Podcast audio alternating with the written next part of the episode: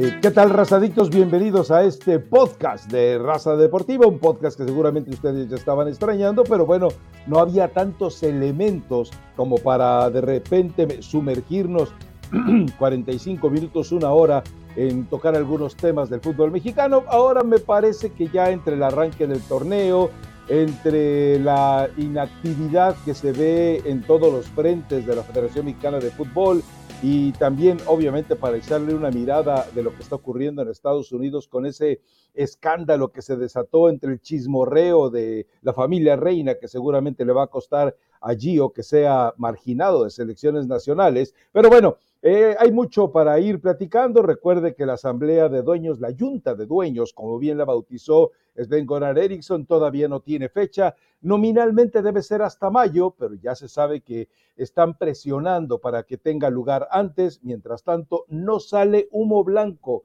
de la chimenea de la federación. De hecho, no hay nadie que se arrime siquiera a echarle leña a ese horno, a esa chimenea de la Federación Mexicana de Fútbol. Elizabeth Patiño, ¿cómo anda usted? Eh, creo que un poco mejor que tú, Rafa. Eh, tú ya recuperándote, yo ya de salida completamente recuperada del COVID. Entonces, pues bien, iniciando el año, ya esperando a que se dispute esta jornada 1 del fútbol mexicano. Realmente refuerzos, pues muy pocos. Algunos llaman refuerzos de lujo, por ejemplo, al Pocho Guzmán en Chivas, Gorrearán en Tigres. Cortizo probablemente con Rayados es de lo mejorcito en cuanto a intercambios de jugadores dentro de la Liga Mexicana, pero un fichaje bomba hasta el momento no ha habido y me parece que no va a haber, Rafa, pero ya comienza la fecha, claro, con ese partido que se pospone entre Mazatlán y León por todo lo que está pasando en México, específicamente en Culiacán, ya lo sabemos, bueno, en Sinaloa. Entonces, este partido nos lo vamos a perder.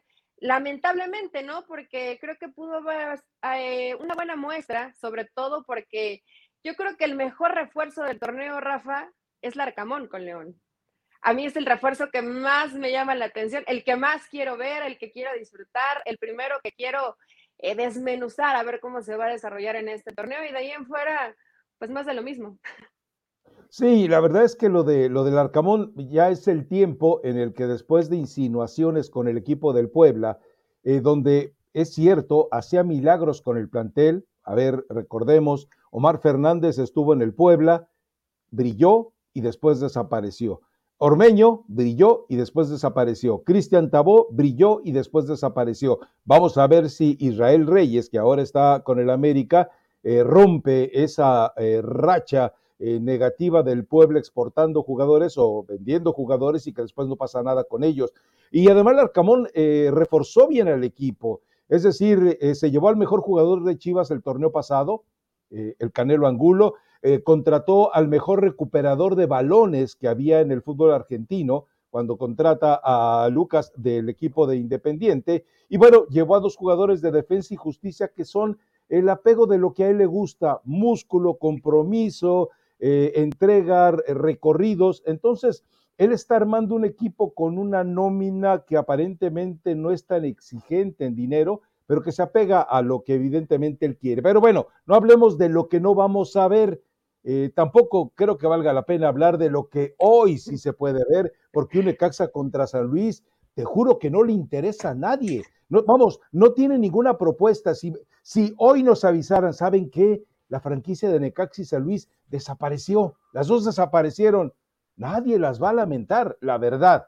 Entonces, eh, para no perder el tiempo, porque creo que sí hay muchos temas para Pero Rafa, no seas así, a ver, Necaxa, Linini, la pretemporada no le fue bien, vamos a ver cómo le va. El mejorcito que tenían era Malagón, hoy ya no lo van a tener, vamos a ver cómo suple eso, pero a mí sí me interesa ver cómo se va a desarrollar Necaxa y en el caso de San Luis, pues con, con Jardín va a ser un poco más de lo que ya venimos conociendo, lamentablemente le quitan a un jugador importante como Abel, entonces hay que ver de qué forma... Eh, el más importante, ¿crees, Rafa? Eh, tenía buena dupla en delantera, ¿no? Pero probablemente era el hombre distinto para San Luis. Veremos ahora de qué forma va a jugar este San Luis, porque mucho dependía de lo que hacía la gente veloz, la gente de arriba. Entonces, ya sin Abel, igual y cambia la forma de jugar. Pero, ¿Con qué, Eli? ¿Con qué? Pues no, tiene plantel, Eli.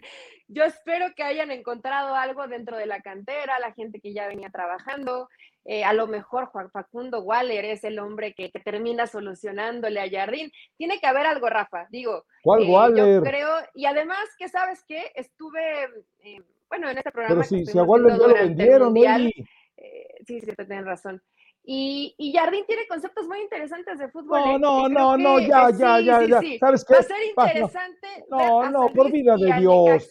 abriendo esta jornada. Mira, mira, interesante va a ser observar al América, ah, porque el mi rey Ortiz ya es tiempo de que también consiga algo. También va a ser interesante ver a, eh, al otro, eh, el, a Pauno, es decir, eh, ver, en Chivas que hace las inversiones, que contrata a Víctor Guzmán con bombo y platillo y que Víctor Guzmán, cuando nadie se quiere acordar del tema del dopaje, pues él dice, a Chivas no se viene a competir, se viene a ser campeón, bla, bla, bla, bla. Y estar atento a ver qué pasa con el proyecto de Mora en el Atlas, que también tiene muchos, eh, muchas condicionantes, muchos cuestionantes y cuestionamientos, y también ver, por ejemplo, qué va a pasar con Coca, porque si Coca cree que los exagenarios, el, equipo geriátrico que tiene, como le llamó el piojo, va a poder correr, apretar, presionar, salir en profundidad, manejar los recorridos que tuvo su Atlas.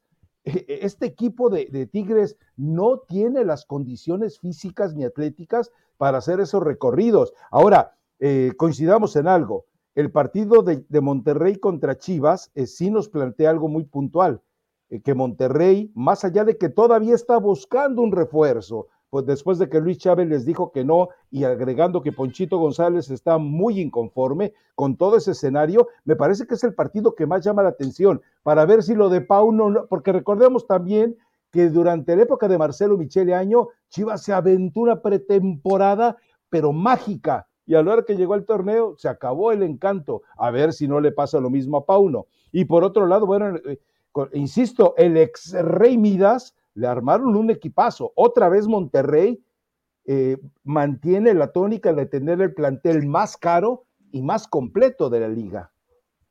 Sí, siguen la misma, eso es cierto. en el caso de Chivas, eh, pues sí, Rafael, a ver, yo lo estuvimos viendo en algunos partidos de pretemporada. Eh, creo que Guadalajara tiene buena idea, tiene sociedades, sigue para mí sufriendo un poco en defensa, tuvo un par, un par de malos partidos el Guacho Jiménez, claro, no hay que matarlo por eso, porque me parece que en el torneo anterior rindió muy bien para Guadalajara, los partidos de pretemporada puede que a lo mejor no se sentía tan cómodo, tan tranquilo, o que no le haya dado tal vez la importancia que se necesitaba. Pauno promete que va a ser un equipo con espíritu, con garra, con personalidad, que van a escribir una nueva historia, pero esto lo hemos escuchado ya de cuántos técnicos, Rafa, de cinco, de seis, en los últimos dos años. Realmente Guadalajara sigue siendo una incógnita con esa posibilidad de que hoy tienes a Hierro, que es un hombre que sabe de fútbol, que hoy son las Chivas de Hierro, o así se llaman, y que esperemos que con Pauno más o menos tengan una idea clara de lo que quieren futbolísticamente. Ahora, hablando de las incorporaciones, Víctor Guzmán, hay que ver en dónde lo puede situar. En Pachuca jugaba libre, ¿no? Como inclusive como un falso nueve por momentos, acompañaba a Ibáñez arriba, te puede jugar como un te puede jugar en medio campo, vaya, es un jugador que lo puedes utilizar en varias posiciones, pero ¿a quién vas a sacrificar de lo que ya venías trabajando para encajar ahí al Pocho Guzmán? Ahora, tú, tú, siempre te has llenado de elogios y me parece ya hasta sospechoso y enfermizo cuando hablas de Fernando Hierro. Mira, Eli, yo sostengo algo. Si Fernando Hierro es tan buen director deportivo. Chivas de hierro. No, no, no, pero sí, pero tú, defiendes a Fernando Hierro, que, que sabe tanto de fútbol. Eh, a ver, de verdad, entérate de lo que hizo en la selección de España. Él era el chambelán de lo que se hacía en la selección de España. Él no generaba ni siquiera autoridad. Pero bueno, a ver, para mí tuvo la gran oportunidad Fernando Hierro de, de, dejar la sensación de que puede. Muy simple, ¿quieres a Luis Chávez? Ok, ve con Luis Chávez. ¿No quiere Luis Chávez irse a Monterrey? Fernando Hierro tiene relaciones, eh, si no las consigues, por lo menos miéntele, embáucalo y llévatelo. Pero llega Fernando Hierro y le dice a Pachuca, te compro la mitad de la carta de Luis Chávez, la otra mitad es tuya. Luis, yo, te, yo me comprometo a que con los contactos que tengo en España, donde todavía conservo el nombre intacto de lo que fui como jugador, yo te llevo a España si te vienes este torneo con Chivas. Y ya, y asunto arreglado, todos salen ganando. Pero pues a Fernando Hierro le faltan las neuronas que también le faltan a, a Mauri Vergara y que por supuesto le faltan a Marcelo Michel Año, que según me insisten, sigue, sentando a la sigue sentado a la izquierda del dueño de OmniLife. Entonces, eh, eh, te estoy dando evidencias de la falta de muñeca eh, administrativa, financiera y organizativa de Fernando Hierro. Luis Chávez era, vamos, y si Luis Chávez no, Poncho, Ponchito González se quiere salir de Monterrey, Chivas no tiene un Ponchito González. El Ponchito González que vimos en los torneos con Javier Aguirre no lo tiene Chivas, no hay uno igual. Y te imaginas una media cancha con Ponchito, con eh, Beltrán y con el Pocho, ya la quisiera eh, la selección nacional del 2026. Sí, Rafa, pero a ver, em, presumían de que tenían un proyecto, de que ya tenían un plan establecido, tú de les que seguramente Hierro conocía el fútbol mexicano. Realmente no hicieron nada distinto, ¿no? Porque Víctor Guzmán, pues lo formé, lo formé yo, diría Ricardo Peláez. En ese momento estaba dentro de la gestión de Ricardo Peláez, no se da por el tema que ya sabemos de dopaje y hoy es el jugador que termina llegando a Chivas porque ya había un preacuerdo, porque ya había esa charla con el Pachuca y creo que a partir de ahí, bueno, pues por eso se da ese tipo de arreglos. Pero cualquiera de los que mencionas hubiera sido opciones interesantes. Ahora, en el caso eh, de Chávez, pues él quiere seguirse quedando ahí en, en, Pachuca hasta que se dé alguna posibilidad de salir a Europa, Rafa. y en el caso de González, él ya desde hace rato dice que no está tan a gusto, realmente tiene pocos minutos en el cierre del torneo regular pasado con Bucetich, pero esperemos que esto pueda cambiar. A ver, bien lo dijiste, Bucetich tiene un equipazo, pero dentro de ese equipazo, creo que Ponchito González tiene que ser de los hombres que, van a ser o que deberían él lo sepultó, Eli. Él condenó a la banca Ponchito González el torneo anterior. Lo suyo, lo de Bucetich fue vergonzoso por jugar de la manera cobarde que le gusta jugar al ex Rey Midas. Yo creo que era un momento, a ver, si Fernando Llera se, le hubieran iluminado las tres neuronas que tiene, eh, yo creo que de vacaciones, y hubiera hecho esa jugada por Luis Chávez, hubiera, eh, de verdad, con él o Ponchito, la gente de Chivas tendría derecho de emocionarse. Ahora, viene y se queja, es que ya me di cuenta que le venden caro. Sí, le venden caro, pero, pero si tienes que invertir para eh, fortalecer tu proyecto, futbolistas hay, a Mauri, Hierro, ya no puedes mentir que no te venden jugadores, es que no sabes comprar jugadores. Ese es el otro problema. Pero bueno, tu pronóstico para este Rayados, que insisto, si Bucetich no te garantiza el campeonato al final, pues sabes que, mi estimado ex Rey Midas, que estás llegando a 11 años sin ganar nada, que Diosito te bendiga, ¿eh? eh pues mira, Rafa, mi pronóstico para este partido es que gana Rayados. Yo creo que el proceso Guadalajara, a pesar de tener un buen equipo, va a tardar, va a tardar en cuajar. En pretemporada no tuvieron, me parece que malas actuaciones, pero en defensa no son tan sólidos. Yo creo que con un equipo con las individualidades que tiene Rayados, que siempre todos lo ponemos como un equipo que tendría que estar en liguilla, que tendría que ser protagonista del torneo, a pesar de Víctor Manuel Bucetich o a pesar de que a Bucetich no le guste ser tan espectacular, para mí en este primer partido lo gana Rayados. Imagínate este Rayados ahora con Cortizo, Rafa, que era de lo mejor que tenía Puebla, si no es que el mejor. Imagínate el equipo que le siguen armando, ¿no? No, por eso, es decir, e, en este momento tiene la mejor nómina, la mejor nómina del fútbol mexicano y es una nómina que seguramente te envidiarían en muchas partes de, de, todo el continente americano. ¿eh? Pero bueno, eh, yo no sé por qué, pero estaría de acuerdo contigo en que ganara 1-0. Anota el gol y se mete de ratonero atrás y Chivas se sigue estrellando por la falta que evidentemente tiene el equipo del Guadalajara de gol. Pero pues dejémoslo ahí con la consigna que los dos tienen porque les armaron dentro de las posibilidades de cada equipo lo mejor posible. Y además Bucetich, bueno, también tiene una obligación. Él dijo, es que es tan difícil dirigir a un equipo con puros mexicanos. Venga pues, mi buce, ahora que estás plagado de extranjeros, algunos que son troncos, bellas pedazos a los eh, tonacas que tienes enfrente vestidos de rojo y blanco. No, por favor, ojalá le paren una tunda a Bucetich para que se le quite lo hablador. pero no va a, no va a pasar. yo, no va a pasar. Yo honestamente no creo que pase. No sé si Rafa ya se hizo oficial hasta el momento que grabamos el podcast, porque lo estuve leyendo, pero te soy honesta, no busqué en la, en la fuente oficial de Rayados.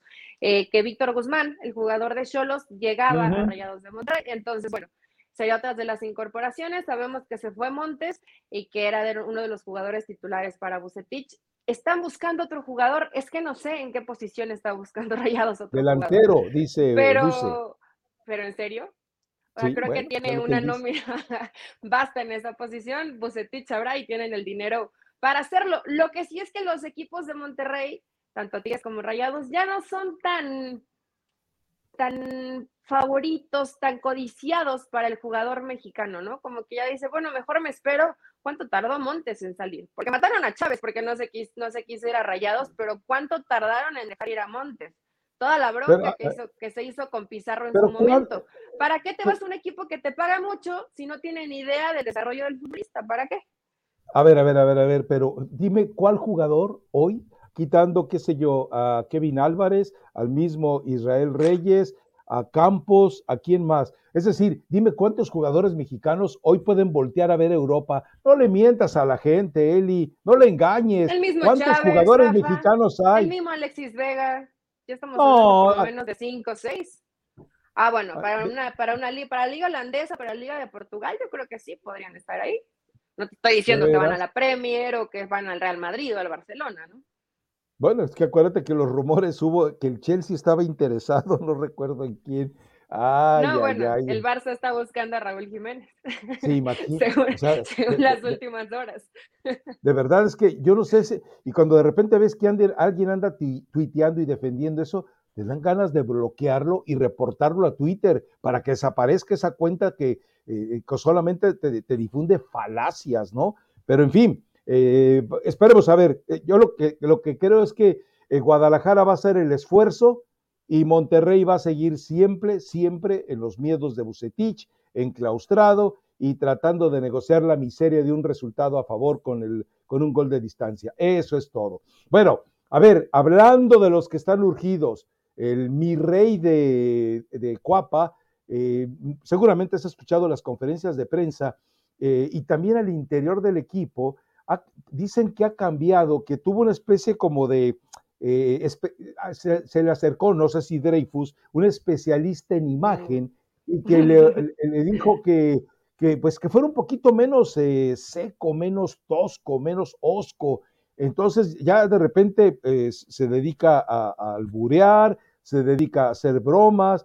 yo no sé si forzar un cambio en tu personalidad te ayude, eh, por eso yo sí quiero ver este partido contra Querétaro, que Querétaro es un muerto. Eh, más y, tu amigo Baliño sí sigue. Luego me platicas de tu amigo Baliño que dijiste que era el Guardiola eh, llegado a México. Pero bueno, pero yo, yo sí quiero ver si Fernando Ortiz no perdió la, el pulso, la, sensibilidad para manejar a este equipo del América. Y Querétaro, pues es un, es un, es un muerto. digo, es un zombie en la liga eh, ya deberían de haberlo enterrado, sepultado, desaparecido, pero va a salir a dar el partido de su vida. O sea, la gente de Querétaro con su misérrima este, eh, alineación va a dar el partido de su vida. Y seguramente eso es bueno para el América, ¿no? Que seguramente va a ganar este partido.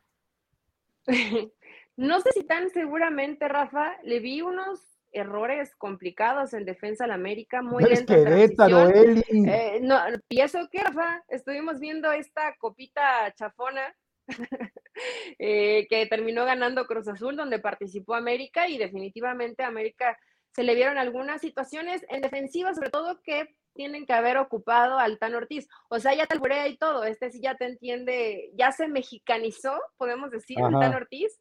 espero eh, que no se haya contado. Por lo menos se chilangó. se achilangó, eh, bueno, es del América. Si, eres del América y no sabes alburear, pues yo creo que no terminarías encajando en el perfil ideal del América.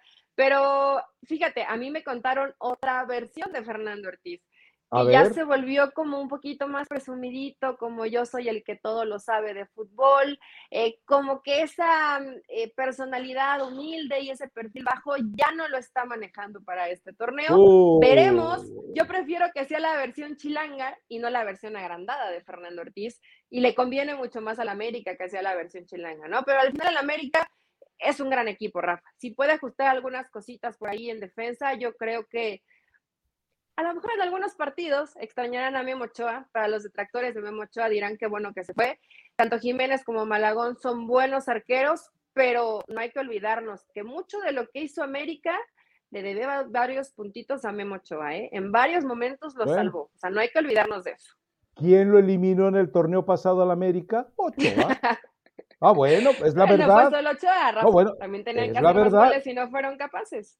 Es la verdad, punto. A ver, eh, yo sí creo que eh, eh, este equipo del América tendrá que resolver, aunque quede expuesto al ridículo y que demuestre la miseria de Santiago Baños como director deportivo, pero debe de mandar a la banca Araujo. Lo de Araujo es de pena. Tienes a Israel Reyes, que es un tipo mucho más veloz que él, y tienes a Cáceres, que bueno, hasta por edad deberías de darle cierta prioridad sobre Araujo pero lo de, Araujo es de terror. Y te lo vengo diciendo que desde que lo contrataron iba a ser el, el, error más grande de las Águilas del la América y lo fuiste entendiendo a golpes durante el torneo anterior. Pero eh, yo creo que con la incorporación ya de Reyes, el equipo más o menos eh, queda moldeadito, tiene dos buenos laterales, ya con el regreso de Lara, tiene una de las mejores medias eh, canchas del fútbol mexicano. Y adelante, bueno, vamos a ver si Henry Martín no cae otra vez en la depresión y a ver si, si, si el cabecita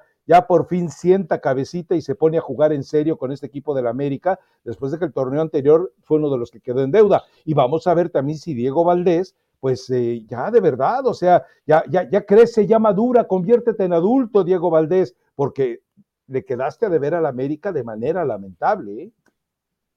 Yo no lo veo, Rafa, no veo a Diego Valdés, no lo vi en los partidos, al menos de, de pretemporada del América, y es un jugador, pues que sí depende mucho de la inspiración, porque es el que termina asociándose con los hombres de arriba, eh, que si bien yo creo que tanto Cabecita Rodríguez como Henry no dependen exclusivamente de lo que haga Diego Valdés, es un jugador que es importante y que tiene que andar bien. No lo vi en pretemporada tan distinto. Lamentablemente es un futbolista que si no está bien en lo mental, baja demasiado. Si no estuviera Diego Valdés, hay que ver de qué forma lo puede sustituir Tan Ortiz, ¿no?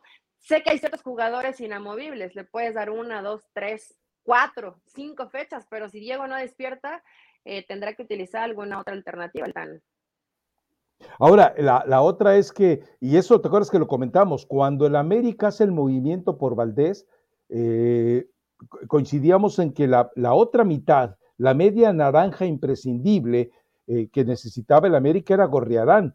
Y ya, bueno, Gorriarán se, se, lo robaron. Y la verdad es que Gorriarán, por su temperamento, era el que empujaba, obligaba, eh, hostigaba a Diego Valdés. Ahora Diego Valdés no tiene quien lo hostigue, porque además con, esa, con ese señorío de, semidios eh, falso que le dieron llegando a la América, pues ya no le hace caso a nadie. O sea, dime quién le va a alzar la voz le va a alzar la voz eh, Richard, le va Fidalgo, no, la verdad es que no le van a alzar la voz a Diego Valdés que ya se hizo un mañoso. Ojalá que, ojalá que Fernando Ortiz a golpe de banca lo haga entender.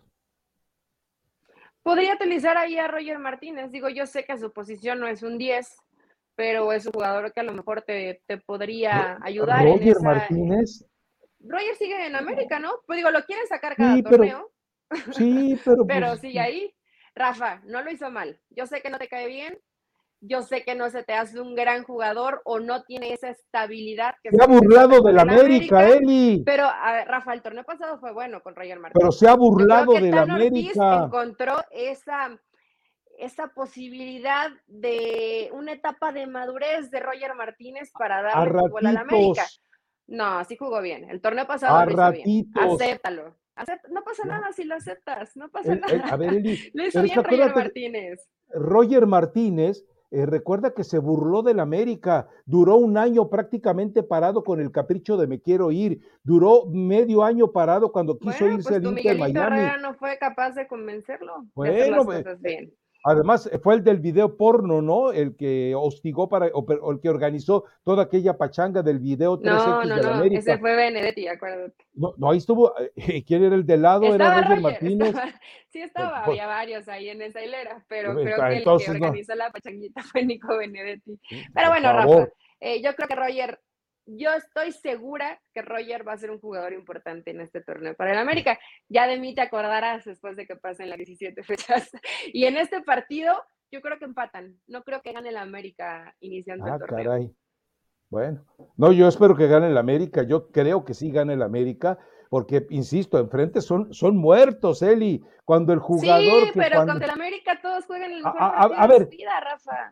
Sí, lo sé, vamos, eso no tiene nada de nuevo, ya lo comentábamos. Eh, eh, se subliman, se sublevan, pero yo te digo algo, dime un jugador, o sea, me vas a decir que Barrera, que cada vez está más cerca del asilo de ancianos, que ya está más en la edad de jugar en Tigres que de, eh, de seguir haciendo segundos esfuerzos, va a cambiar la historia de Querétaro.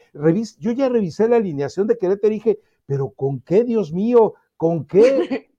y, aparte, ¿quién lo dirige? Tu otro protegido. ¿Cuál otro eh, eh, protegido? ¿Quién dirige al Querétaro?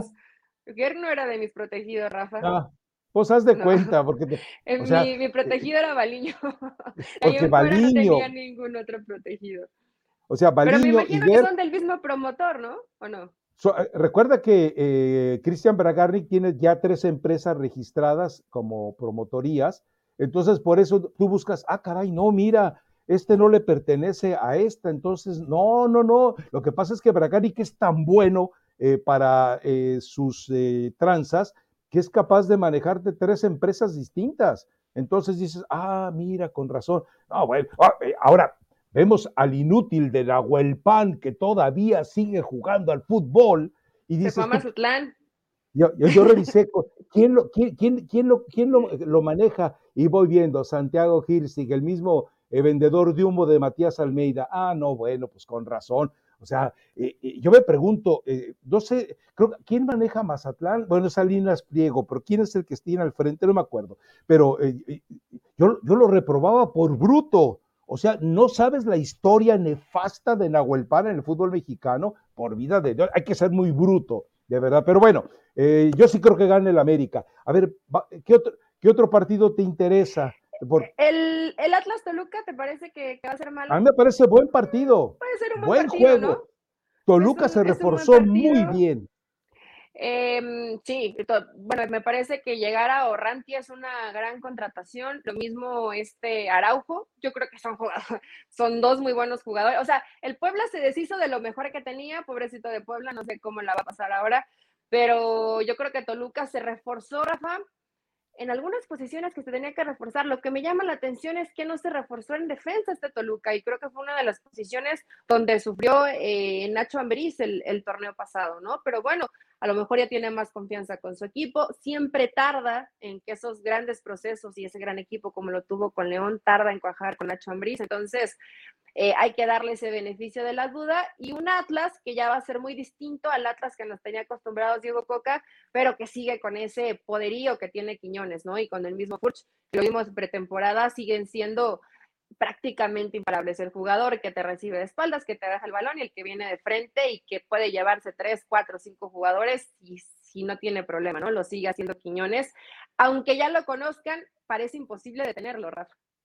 Sí, bueno, eh, cuando eres un jugador habilidoso, el hecho de que ya te conozcan lo que vas a hacer no significa que te puedan detener. Ahí está el Pony Ruiz, siempre te hacía la misma jugadita y el Pony Ruiz llegaba a fondo y te mandaba el centro a la cabeza de Borghetti. Y siempre lo hizo igual. O sea, a final de cuentas, si eres tan bueno en lo que controlas y dominas, lo haces bien. Ahora, eh, lo que eh, solamente vi un partido del Atlas, ¿eh? así que no voy a, engañar, pero me parece que hay menos recorridos de desgaste en, los jugadores de ataque. Esto, comparado con lo que hacen con Coca, esto le va a ayudar a que la, explosividad de sus jugadores eh, le permita definir mejor. En el caso de Quiñones, lo vimos, eh, hay que recordar que el, bicampeonato marcó un gol prácticamente al noventa y tantos cuando ya él, tendría que estar fundido. Entonces, me parece que esto le va a ayudar mucho al Atlas, pero eh, creo que le hizo falta o le está haciendo falta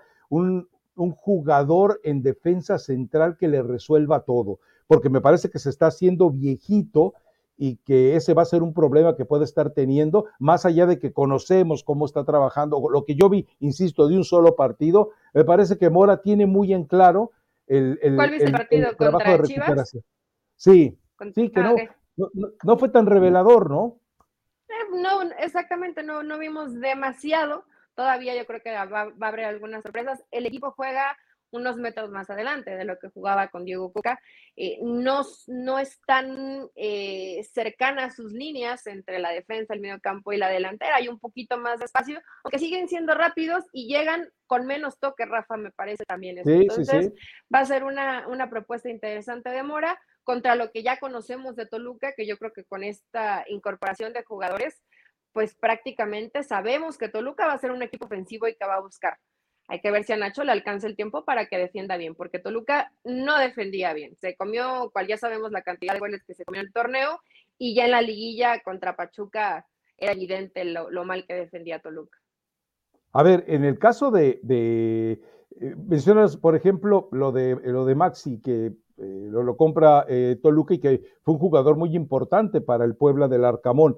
Eh, yo, vuelvo a lo mismo, yo quiero ver si con él lo pasa lo que vimos con Lormeño o con Fernández o con Tabó y que podemos ver todavía con otros jugadores que estuvieron en Puebla, salieron de Puebla y no pasó nada con ellos, porque también eh, recordemos que eh, había mucho padrinazgo durante todo el partido, porque además estaba jugando casi siempre, a veces está cambiando lo de banda, muy pegado a lo que le exigía, pero exigía realmente el Arcamón, que tenía eh, prácticamente a veces hasta conferencias en pleno partido para hacerle entender lo que quería. Eh, es un, demostró que es un muy buen jugador. Vamos a ver si en el cambio de equipo no termina eh, pasándole ese efecto de, terminar como uno de los hijos desamparados, huérfanos del Arcamón, ¿no? Que ya te di muchos ejemplos. Con Nacho no creo que pase, Rafa. Con Nacho no. También depende mucho después con qué entrenador llegues, ¿no? Por supuesto, la dinámica va a ser distinta y lo que tiene que hacer es muy diferente. En esa posición, hoy con Toluca está Meneses. Entonces veremos, en, eh, seguramente Araujo jugará más adelante, puede compartir ahí este, totalmente la delantera, a lo mejor con Carlos González, no sé, seguramente habrá diferentes cambios. Los probó Nacho Ambriz durante algunos partidos de pretemporada, pero yo creo que alguna sorpresa nos va a dar en este partido, donde creo que gana Toluca. Le gana Toluca Atlas de visitante. Yo creo que estoy de acuerdo contigo en eso. Ahora, eh, un equipo que también hay que estar muy al pendiente porque eh, eh, entra cuestionado, o sea, es un equipo que entra cuestionado por el entrenador, que entra cuestionado por el plantel, que entra cuestionado por las contrataciones mismas que hizo y que entra cuestionado porque se quedó siempre con Lilini en el ya merito pero lo de Pumas a mí me parece que, y no por, vamos, yo, tú sabes que yo no creo en lo de los cuatro grandes. Para mí no hay cuatro grandes, hay dos populares y el resto son de la misma ralea, son de la misma pelanduz que el resto de los equipos. Pero eh, lo de Pumas yo sí creo que llega muy, muy cuestionado en todas las áreas, ¿eh? Sí, no, no se vio también en pretemporada, Rafa, por supuesto. se, vio mal. y con Dani Alves no va a mejorar, Eli. A ver, defiende un poco mejor. Eh, y para ser un equipo de Rafa Puente que sabemos que le costaba mucho trabajo, sobre todo esa situación, creo que lo está intentando con Pumas, ¿no? Eh, desde lo básico, defender bien, después veremos qué intentan arriba. Dani Alves regresa y yo no sé si eso es mala o buena noticia, más allá que hace seis meses, cómo, cómo cambian las cosas. Yo decía que Dani Alves llegaba y Pumas era mi equipo favorito, y etcétera, eh, un poco de engaño. Creo que hoy va a ser distinto, a pesar de lo que nos dijo eh, ya Mejía Barón, seguramente Dani tendrá que jugar, sí o sí, por, como parte del contrato, ¿no? Entonces, eh, honestamente, pues ya es jugar parte del partido con un hombre menos, o hay que ver en qué posición lo termina utilizando Rafa Puente, que yo no creo que le cambie mucho, sería matarlo poniéndolo de lateral, ¿no? A lo mejor y de volante, eh, pero de volante por fuera, no por dentro, porque por dentro se formaba un buquete. O sea, por fuera de la cancha. Eh, sí, ahí fuera de la línea Volante por fuera de la cancha, junto a las bancas, bien. Más pegado a la banca, no como un volante interior, porque creo que esa posición termina matando a Dani Alves, ¿no? Pero si parece que Pumas no la va a pasar tan bien, Dineno anda medio peleado con el gol. Eh, y para buena noticia de algunos, pues los brasileños son los que más o menos están sacando la cara por el equipo, al menos en pretemporada, ¿eh, Rafa? Hay que ver cómo, cómo se ve ya en el torneo. Ahora, eh, en el caso de Dani Alves, y aquí es cuando entra un choque brutal entre las estadísticas y lo que provoca en la cancha, según eh, eh, un estudio que hizo Statistics, que es una página que tiene muchas confrontaciones valiosas de números y estadísticas, ellos decían, o yo interpretaba por lo que ellos mostraban, que tal vez el segundo mejor jugador en media cancha en el fútbol mexicano, después de Fidalgo, que era el número uno en pases en progresión, eh, precisamente era Dani Alves por la forma en la que eh, controlaba el resto de los factores. O sea, si nos apegamos hasta a las estadísticas, aparentemente Dani Alves habría sido el segundo jugador con más utilidad en labores de media cancha. Ojo, ojo, eh, son las estadísticas. Luego tú ves al equipo. Ahora sí recuerdo, y lo platicábamos alguna vez, que Dani Alves era un Tesla con la forma en la que te colocaba balones en el área, con la forma en la que te filtraba balones, con la forma en la que te ordenaba eh, jugadas, pero que los delanteros pues nomás no, me, no, invocaban una ni de, ni de casualidad.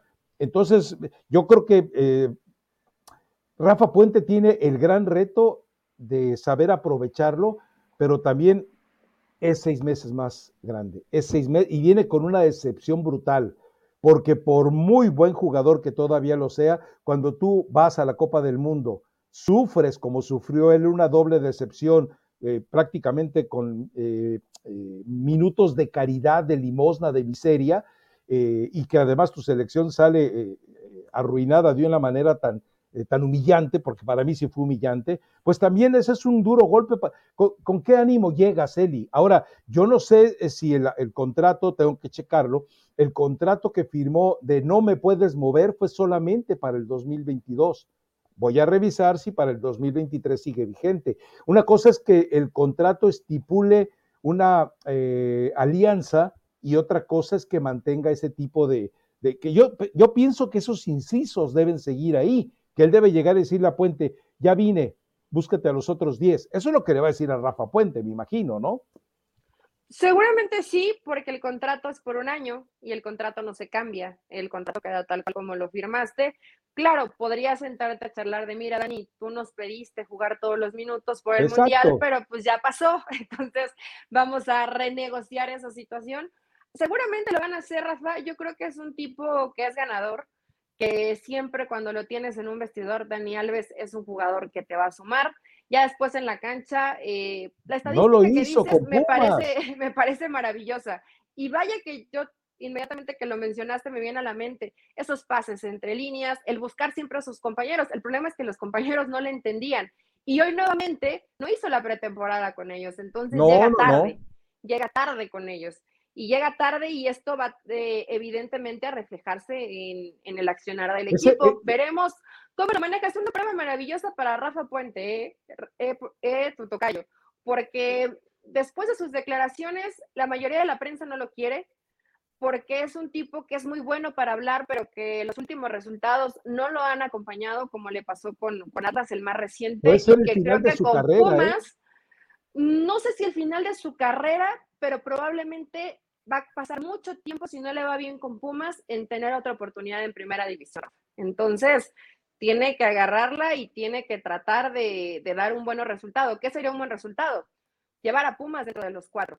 Si no se puede estar dentro de los cuatro, por lo menos a la liguilla, ¿no? Meterse, meterse en los ocho. Porque tampoco ah, es que ah. Pumas tenga un gran plantel como para ser de los mejores del torneo. Ahora, eh, ese, algo es evidente y bueno, no sé hasta dónde lo conozcas tú, eh, yo, tú sabes que programas yo no veo, entonces, pero tuve, además de un altercado, sí tuve posibilidades de verlo eh, trabajar de cerca a Rafa Puente eh, en el área de comentarista, y, y es un tipo que imagínate la capacidad de discurso que tiene y la personalidad que tiene en el discurso como para convencer a Miguel Mejía Barón de que le entregara un equipo urgido de resultados. ¿eh? O sea, no es fácil que, ante un tipo con el recorrido de Miguel Vejía Barón, la experiencia, haber sido mundialista, haber sido eh, auxiliar del Bora, haber sido capitán de, Pumas eh, eh, cuando fue jugador, con todo esto, no es fácil que alguien llegue y te venda verso, que te venda humo. Entonces, hay que reconocerle a Rafa Puente que que una de dos, o sea, está muy consciente de lo que puede hacer, o la otra es que tiene un discurso formidable, Eli. Es bueno hablando, Rafa, lo sabemos, ¿no? Siempre ha tenido un buen discurso, cuando lo hizo en los medios, eh, lo hacía muy bien, cuando lo hacía en las conferencias de prensa, a excepción de esa eh, manchita en su currículum, también lo hacía muy bien y lo hace muy bien. Entonces es un tipo que te convence y alguien que te convence es lo que necesitas también en la dirección técnica, ¿no? Y también va a ser importante la gente con la que rodeen a, Rafa Puente para trabajar en cancha, que no es porque no lo sepa hacer, pero siempre necesitas a, alguien que te sume o que te dé un punto de vista distinto a lo que, a lo que tú haces. Eh, espero no ser ave de mal agüero para Rafa y en verdad, pues no lo conozco mucho, no me cae ni bien ni mal, no deseo que le vaya mal, pero yo creo que Pumas eh, no la va a pasar bien en el torneo, no, la va a pasar bien. Eh, Pumas contra Juárez. el partido es contra Juárez. bueno, creo que es un empate, es en Ciudad Universitaria. Eh, entonces, la localía al mediodía puede, puede favorecerle. Santos Tigres es también un buen partido, ¿eh? Sí, pero bueno, eh, a, Santos ya me lo están desarmando de una manera increíble. Queda claro que Irarragorri se está enfocando en otras cosas. Y lo de Tigres, Eri, ¿de verdad tú te imaginas que va a tener la calidad y cantidad de recorrido que tuvieron eh, los jugadores de Atlas, estos mismos de Tigres? Yo no me imagino a Guiñac haciendo lo que sea Furch, por ejemplo. Por ejemplo. A, este Quiñones no me lo imagino haciendo lo que hacía el otro Quiñones. Yo sí creo que Guiñac puede hacer lo que hace Furch. Yo sí creo. Eh, porque es un tipo que te puede retener Yo creo que sí. Pero el problema, el problema, es que no tienes a un Quiñones, Rafa. Eh, era muy, es muy importante y muy valiosa, no lo, a un, eh, al de Atlas, ¿no? Porque tienes a Luis Quiñones, y Luis Quiñones no tiene ni la potencia, ni la vida, ni la fortaleza. Ni el compromiso, ni la eh, mentalidad, ni la personalidad. No, no quise ser tan, eh, tan exagerada, pero sí le falta, ¿no? Para ser Julián Quiñones. No lo va a hacer Toboá. Florian, no lo va a hacer. Eh, no creo que lo sea Córdoba no creo, no lo va a hacer. No, lo hay, Eli. ¿Qué otras alternativas tiene Tigres? Eh, no es del mismo perfil no es del mismo perfil eh, Pizarro. Eh, sí está, está complicado, ¿no? Para. bueno, este jugador que, que, contrataron, el Morenazo, ¿cómo, ¿cómo se llama? Se me fue ahorita su, su apellido. Pero bueno, es otra de las alternativas que tiene arriba Tigres, que más o menos es, es tiene potencia y es fuerte, pero, pero pues no, Rafa, no, no hay mucho. La realidad es que si Diego Coca pretende el plan de Atlas no le va a salir. No le va Definitivamente. Es que, e, es que no tienes plantel para tener plan de nada, Eli, de verdad. O sea, ves su, zona defensiva, cómo sufrió todo el torneo y, en qué la mejoraron. En nada, absolutamente. Tiene a la versión eh, mexicana del Dibu Martínez, es todo lo que tiene en la portería y se acabó. Nada más, es todo lo que tiene. Pero bueno. Eh, Caicedo, ¿no? ¿Es Caicedo? Es que hay sí, Caicedo. Caicedos en el fútbol mexicano, pero es el Caicedo de ti. A ver, ilumíname con algo, Eli. ¿Pachuca qué? Pachuca va a ser la misma versión, Rafa. Sigue siendo el mismo equipo, trabajó de la misma forma. Eh, la Chofis, la Chofis, hay que checarlo en la báscula otra vez, ¿eh? Pues lo han tratado de tener más o menos en es, es difícil. Eh, la Chofis ya es así, pachoncito de nacimiento, Rafa, y no va a cambiar demasiado, pero lo importante es que tenga menos grasa corporal, que eso ya lo había conseguido, y nuevamente regresó a esta pretemporada con el mismo régimen, también el adaptándose a la dieta específica, etcétera. Entonces, hicieron una parte de pretemporada en playa. En el último partido amistoso allá en Cuapa le terminaron ganando eh, al América 4 por 3, pero ojo, comenzaron perdiendo 2 por 0 los titulares. Ya después hicieron muchos cambios y terminaron 4 a 3. Pero Pachuca va a seguir siendo la misma versión, Rafa, más de lo mismo. Entonces yo creo que va a ser un equipo protagonista porque es un equipo que trata bien la pelota, que juega bien y que además, digo, a excepción de que salió Guzmán, es un equipo que le mantuvieron almada, ¿no? No lo desarmaron. Exacto. Y, y bueno, la Chofis puede, puede eventualmente, si está en peso, en condiciones mentales, en disposición, bajo disciplina. ¿Es su posición para ser titular? E, es, en lugar de Víctor Guzmán, está que ni mandada a hacer la posición para él.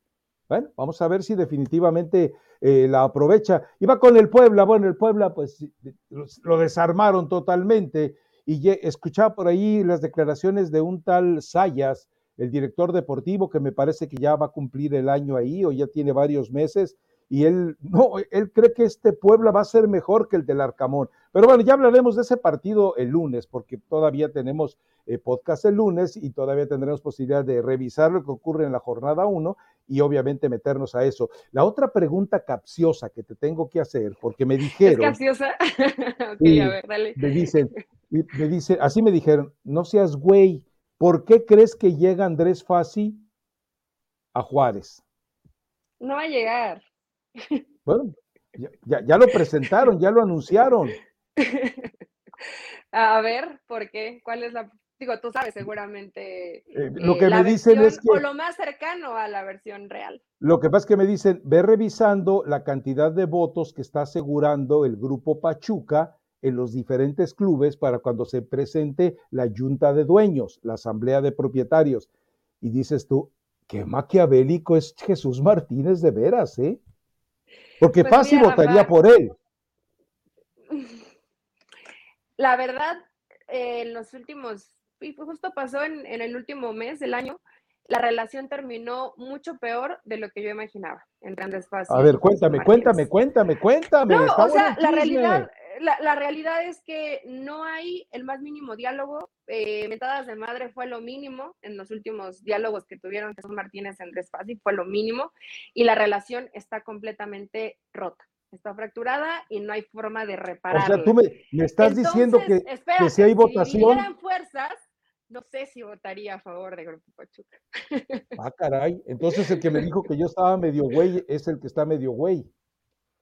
Bueno, la relación, mira, fíjate que yo pensé que no, no seguían siendo los mejores amigos, pero políticamente correctos, se llevaban bien.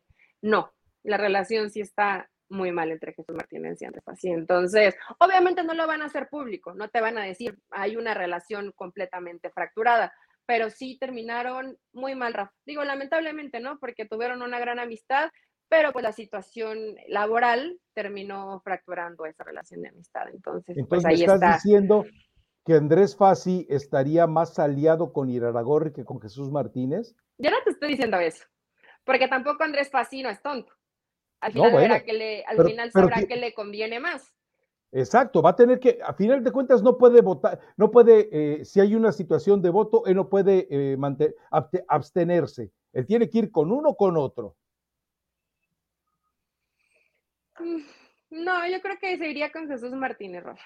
¿Verdad que sí? A pesar de, a pesar de, a pesar de la mala relación, porque ahora, ¿por hay qué, que, hay que unir fuerza para tratar de tumbar a alguien que ha agarrado tanto poder, ¿no? ¿Por qué, por qué el rompimiento? ¿Por qué, ¿Por qué se divorciaron? Por ego. Esa es la realidad, ¿no? El tema de ego es complicado. Eh, Jesús Martínez es un tipo muy bueno para los negocios y Andrés Paz es un tipo que sabe mucho de fútbol.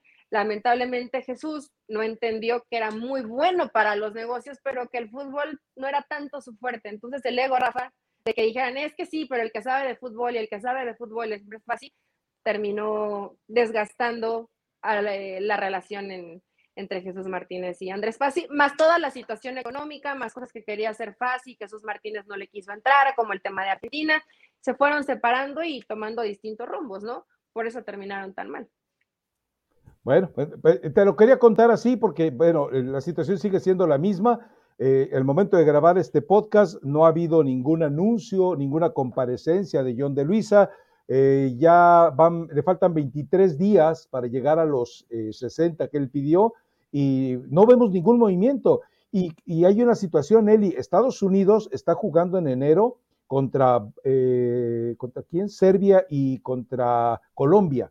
Colombia. Entonces, entonces sé que son partidos moleros, pero, es, pero lo mejor sería para México, que va a ser anfitrión, aunque solo le hayan caído las moronas, los desechos, de la mesa de Estados Unidos, pero eh, ya tendría que tener una selección en pie. O sea, hasta Zoom se me atarantó, porque Zoom debió haber dicho, ¿sabes qué? Tengo a, Serbia y a Colombia en, Estados Unidos, vamos poniéndolo contra México también. Oye, que tenemos ya el clausura corriendo, que es más importante, mexicanito. Pero Rafa, ¿todavía no hay entrenador? Por eso, es a lo que voy, Eli. ¿Cómo es posible que todavía no haya entrenador? Estados Unidos, ok, se quedó sin entrenador de un día para otro porque la familia de Gio Reina estuvo muy molesta con, Berhalter y de repente filtró la información de que Berhalter había tenido un caso de violencia doméstica y estaba siendo chantajeada. Ok, de acuerdo. Gio Reina difícilmente regresa a la selección, yo creo, no sería bien visto por sus compañeros, pero, pero, pero ya, ya montó un, un, cuerpo, un cuerpo técnico interino, que es lo mismo que debió haber hecho John de Luisa. A ver, ¿sabes qué? Ok, se va Gerardo Martino, cuerpo técnico interino, y empieza a trabajar ya. Ponte las pilas ya. Eh, Ay, Rafa, pero si hubiera pasado eso de todas maneras lo hubiéramos criticado, porque hubiéramos dicho, ¿cómo puede ser que pongan a alguien interino y después es volver a empezar? Más bien tienen que acelerar su proceso de 60 días que ya pasaron y tendrían ya que tener el entrenador en la selección mexicana. El que se va a quedar. Van 37, van 37, tranquila, van 37 ah, apenas. estás contando. ¡Claro! todavía tienen un chancecito todavía para seguir buscando. yo creo que ya lo deben tener, ¿eh? Pero se están pues tomando parece sus vacaciones. Que es, parece que es así, Ricardo Peláez y Miguel Herrera, parece que no hay, vamos, es un capricho de Emilio y no hay nadie que le pueda quitar esa autoridad o ese autoritarismo a Emilio Azcarra Gallán. Pero vamos, yo sí creo que, que al día siguiente de que se te va Martino, tendrías que haber actuado, no haberte escondido, no haberte metido ahí y, estar eh, temeroso de siquiera dar la cara.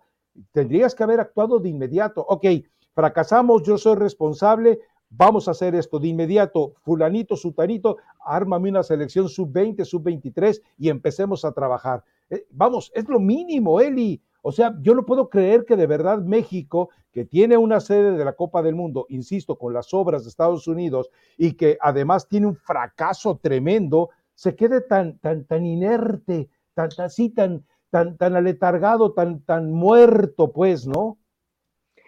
¿Te sorprende, Rafa? No, no, no, no me sorprende. Es, muy de lo que siempre ha pasado, ¿no? Y es lamentable porque sigue un mundial que aunque sean migajas, en una parte vas a, ser, vas a ser local, porque, porque además eh, hay una generación de jóvenes que ya tienen que comenzar a trabajar, porque si no varios se van a ir perdiendo ahí en el camino, y también comenzar a rescatar los que no le estén pasando bien, o sea, y, y casos muy concretos, ¿no? Como por ejemplo Laimes Lainez sigue cambiando de entrenador y sigue sin, sin jugar, pero ni siquiera a la banca, ¿no? Es lo peor, que no lo consideran. Y no creo que tres o cuatro entrenadores estén mal. Algo debe estar pasando con el jugador. Entonces no estaba tan equivocado Gerardo Martino. Si es un jugador que tiene potencial, ¿qué necesitas? Que haya un guía. El que no estaba tan equivocado era Miguel Herrera. a platicar con él. Bueno, el mismo Miguel Herrera, ¿no? Y me refiero a Tata Martino, lo más reciente que lo matamos por no llevarlo.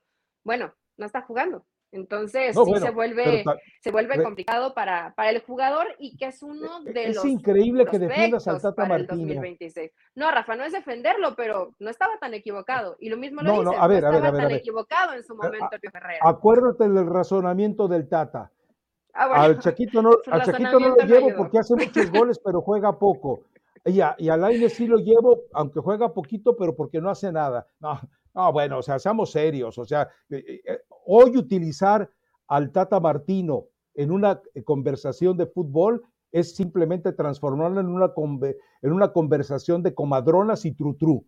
Diego, yo lo dije muy claro, al Tata Martino lo contrataron por ya Tinder. Suéltalo, por Tinder lo contrataron al Tata. ¿Por Tinder? ¿Tú tienes Tinder? Sí. ¿Sí tienes? John de Luisa y él lo tenían Tinder, claro.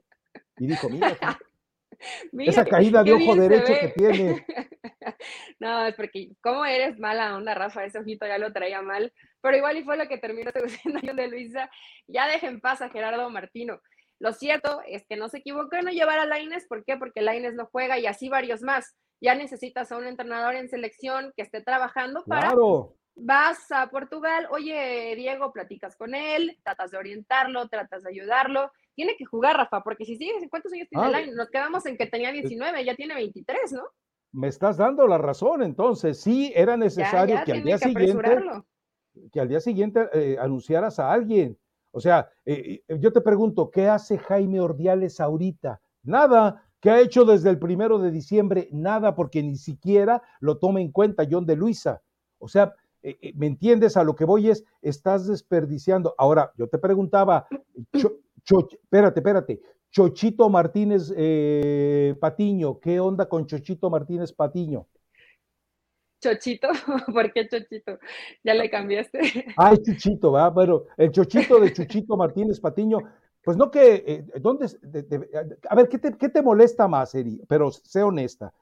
La, la, la cobardía de John de Luisa o la cobardía de los dueños de equipos. No, no me digas que es normal, no, no, no. Te pregunto, ¿qué, ¿a ti qué te indigna me más? Refiero, tiene razón. ¿Qué te indigna más? El que lo hagan siempre no quiere decir que se normalice. Yo creo que es peor lo de los dueños de los equipos del ¿Verdad que sí? Mucho peor. Claro, claro, Porque claro. Porque si no hay reacción desde la cabeza, todos los demás tienen que tratar de hacer reaccionar y poner las cartas sobre la mesa. Hasta el momento ninguno lo ha hecho, Y no porque no les convenga, ¿no? Porque al final, si sus intereses. Es un negocio tendrían que hacerlo. O sea, es un negocio. ¿Cuánto les van a entregar a final de cuentas por la Copa del Mundo? Creo que 500 mil dólares. ¿Para qué maldita sea le sirve ese dinero a los dueños de equipo, hombre? Para nada.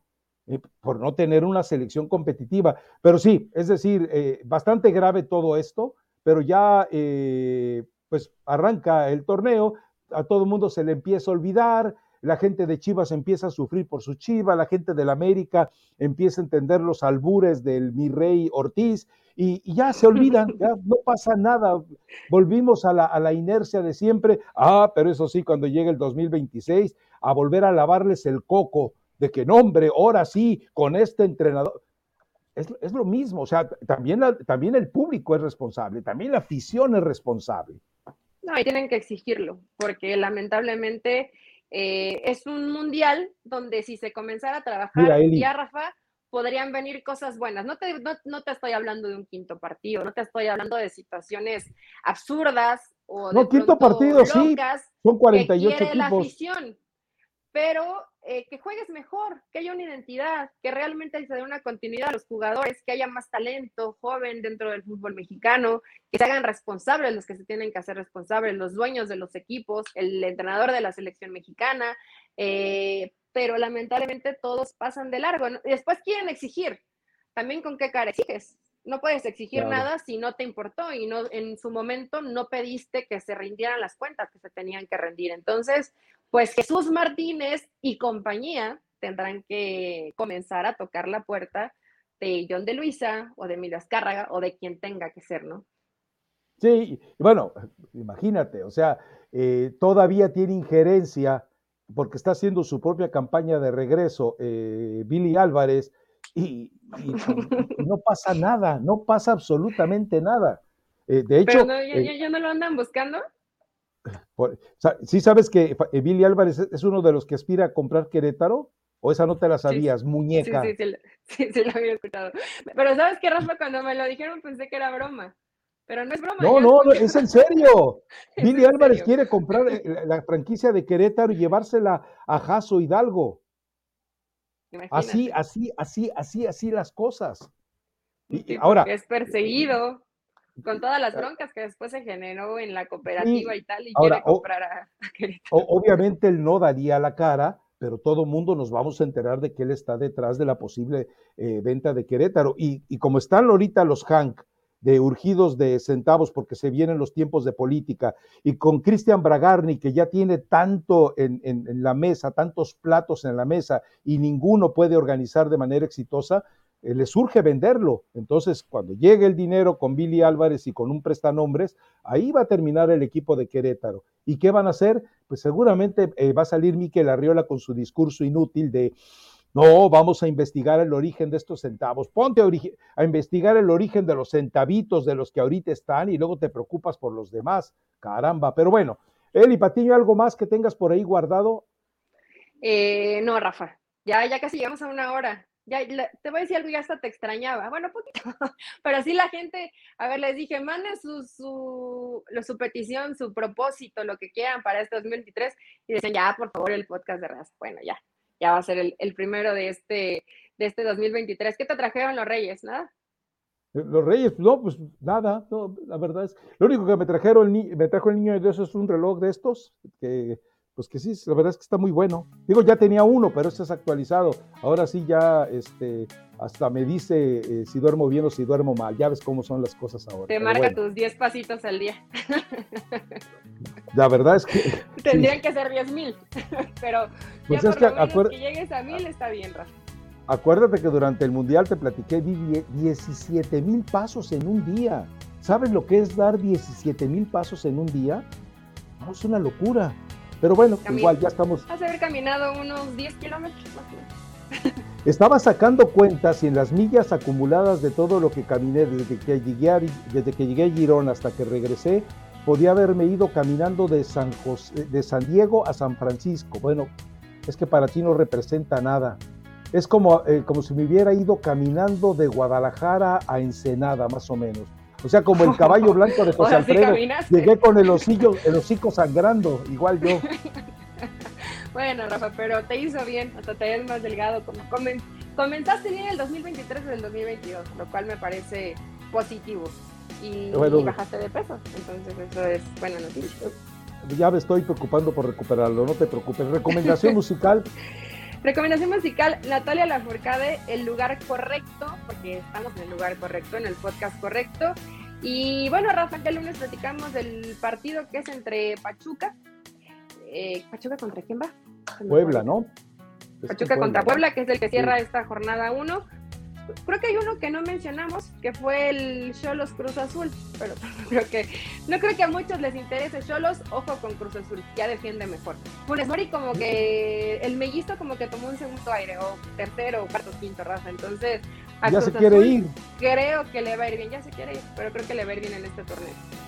Bueno, pues nos escuchamos el lunes y Dios no lo remedia. Chao.